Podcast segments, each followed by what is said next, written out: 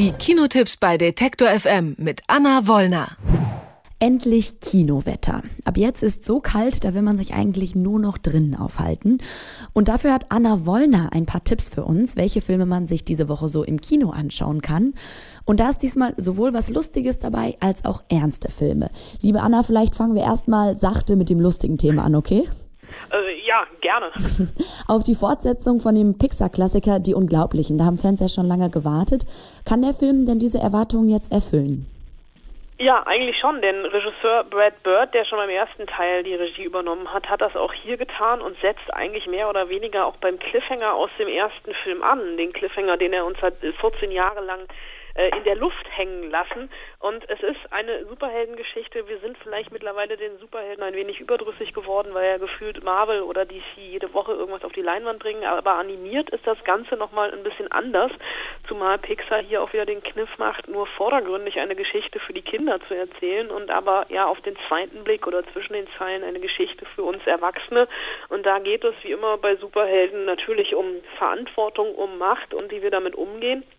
Denn die Unglaublichen, die sich ja zusammensetzen aus einer eigentlich ganz normalen durchschnittlichen Familie eben mit übernatürlichen Kräften, nämlich Mutter Helen, die äh, Elastigirl ist, Vater Wob, der Mr. Incredible ist und die drei Kinder, ähm, Victoria, die sich unsichtbar machen kann, Robert, der als Flash durch die Gegend läuft und das Superbaby, dessen Superheldenkräfte ähm, hier noch äh, rauszufinden sind, nämlich Baby Jack Jack, die wollen eigentlich ein ganz normales Leben führen, werden immer mal wieder dazu gerufen, die Welt zu retten, beziehungsweise die Stadt, in der sie leben. Und hier ist es eben ein Angriff vom Underminer, der eine Bank überfällt. Und bei diesem Rettungsversuch beziehungsweise Vereitlungsversuch passiert das, was oft in Superheldenfilmen passiert, worüber sich aber eigentlich nie jemand so richtig Gedanken macht. Die ganze Stadt wird nämlich in Schutt und Asche gelegt und die Unglaublichen werden zur Verantwortung gezogen und bekommen ähm, ja, wir werden aus dem Superhelden-Schutzprogramm geschmissen, das eigentlich Kollateralschäden etc. abdeckt, weil die Kollateralschäden hier einfach zu groß sind. Und dann tauchen zwei superreiche Unternehmensgeschwister auf, nämlich Winston und Evelyn, die mehr oder weniger Lobbyarbeit für die Unglaublichen machen und vorschlagen, mit einem 24 Stunden rund um die Uhr Kamera-Livestream direkt aus dem Superheldenanzug gefilmt, würde die Bevölkerung vielleicht ein bisschen besser verstehen, was denn ähm, ein Superheld so den ganzen lieben langen Tag macht und warum da hinterher die Stadt so aussieht, wie sie manchmal aussieht.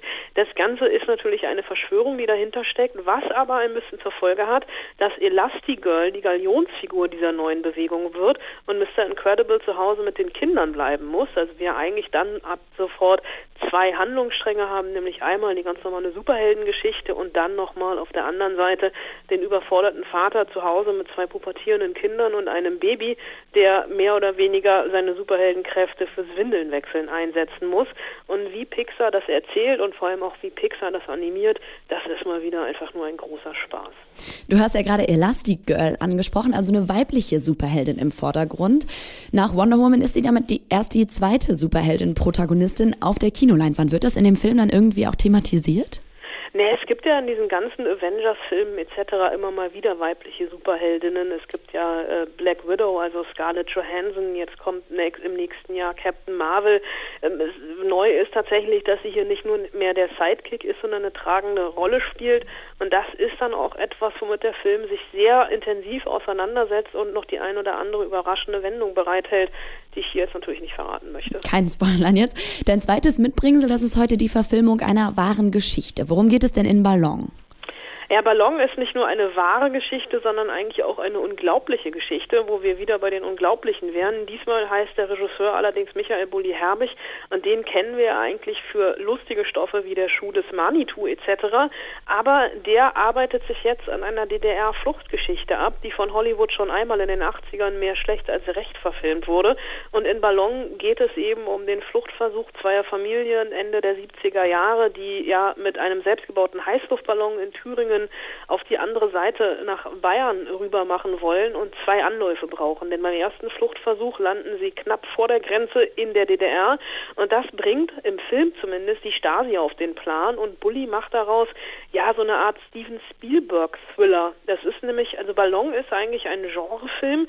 Er inszeniert dann nämlich den zweiten Fluchtversuch gegen den, also als Wettlauf mit der Zeit und äh, ja nicht nur als Wettlauf gegen die Zeit, sondern mehr oder weniger auch als Wettlauf gegen die Stasi, die der Familie, die den beiden Familien immer näher auf die Schliche kommt. Und da ist es dann, wo er sich historisch gesehen ein paar Freiheiten erlaubt, denn der eigentliche echte Fluchtversuch damals, der ist äh, ohne ähm, die, dass irgendjemand darauf aufmerksam geworden ist, äh, über die Bühne gegangen.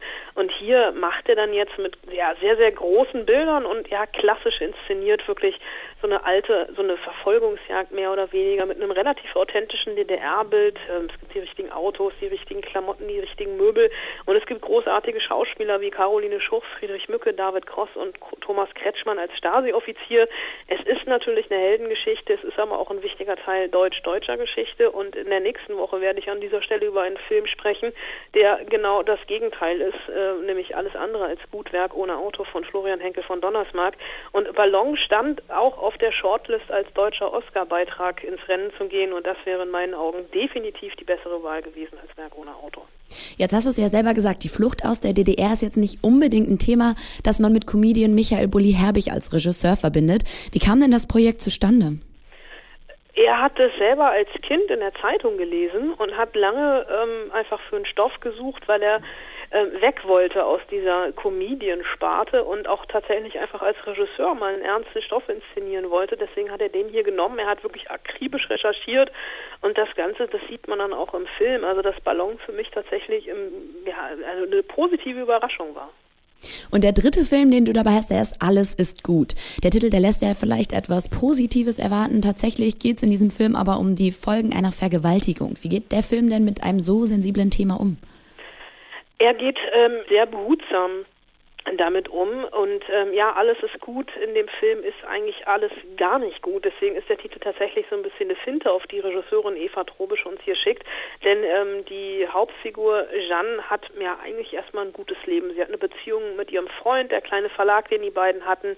Der ist gerade pleite gegangen. Sie wollen umziehen, was Neues wagen und bei einem Klassentreffen lernt sie dann Martin kennen, die beiden trinken was, die tanzen was, die unterhalten sich und dann fährt er sie nach Hause und ähm, ja, es gibt so eine kleine Rangelei, ein kleines Missverständnis. Er will sie küssen, sie will nicht und er vergewaltigt sie. Ähm, sie sagt mehrfach nein, am Anfang erst zögerlich, dann verwirrt, am Ende entschlossen, aber er hält sich nicht dran und irgendwann lässt sie es dann wirklich einfach über sich ergehen und der Film, der benennt diese sehr drastische Szene und auch diese Situation nie als Vergewaltigung. Ähm, aber es ist natürlich, äh, es ist eine, aber das der Film es einfach so ein bisschen in der Schwebe lässt, ist eigentlich sehr, sehr gut. Denn äh, sie traut sich nicht, ähm, niemandem darüber zu reden. Ihrem Freund gegenüber sagt sie den blauen Fleck, den sie davongetragen hat, die hätte sie vom Stoß gegen eine Kante. Ihr Vergewaltiger äh, wird dann auch noch ihr Vorgesetzter. Sie ist ihm jeden Tag ausgesetzt in ihrem neuen Büro. Sie will mit niemandem darüber reden, weil sie sich selbst nicht in diese Opferrolle reindrängen lassen will oder hineinkatapultieren will und gerät deswegen immer tiefer hinein in ein Lügenkonstrukt. Und der Film erzählt das wirklich erschreckend nüchtern. Es ist auch erschreckend nüchtern inszeniert. Sie weiß überhaupt nicht, wie ihr geschieht. Ihr wird durch die Vergewaltigung wirklich förmlich der Boden unter den Füßen weggerissen. Und Martin, der Vergewaltiger, der wird auch nicht als Monster dargestellt, sondern ist genau so irritiert darüber, was er getan hat wie sie. Er entschuldigt sich bei ihr, er will ihr helfen. Und das Ganze funktioniert vor allem auch so gut, weil die Hauptdarstellerin grandios ist. Anne Schwarz, die eigentlich am Wiener Burgtheater ist. Und der Film, das ist auch wichtig, wurde vor der MeToo-Debatte geschrieben und gedreht und schafft es aber dennoch, diese Debatte auf den Punkt zu bringen, weil er eben kein so ein hysterischer Kommentar ist, sondern wirklich eine Auseinandersetzung über Schuld, Moral, die Verantwortung fürs eigene Handeln und auch die Hilflosigkeit. Über elastische Superheldinnen, halsbrecherische Ballonfluchten und auch wichtige Traumata-Bewältigung habe ich gesprochen mit Anna Wollner. Vielen Dank für das Gespräch, Anna. Gern geschehen. Alle Beiträge, Reportagen und Interviews können Sie jederzeit nachhören im Netz auf detektor.fm.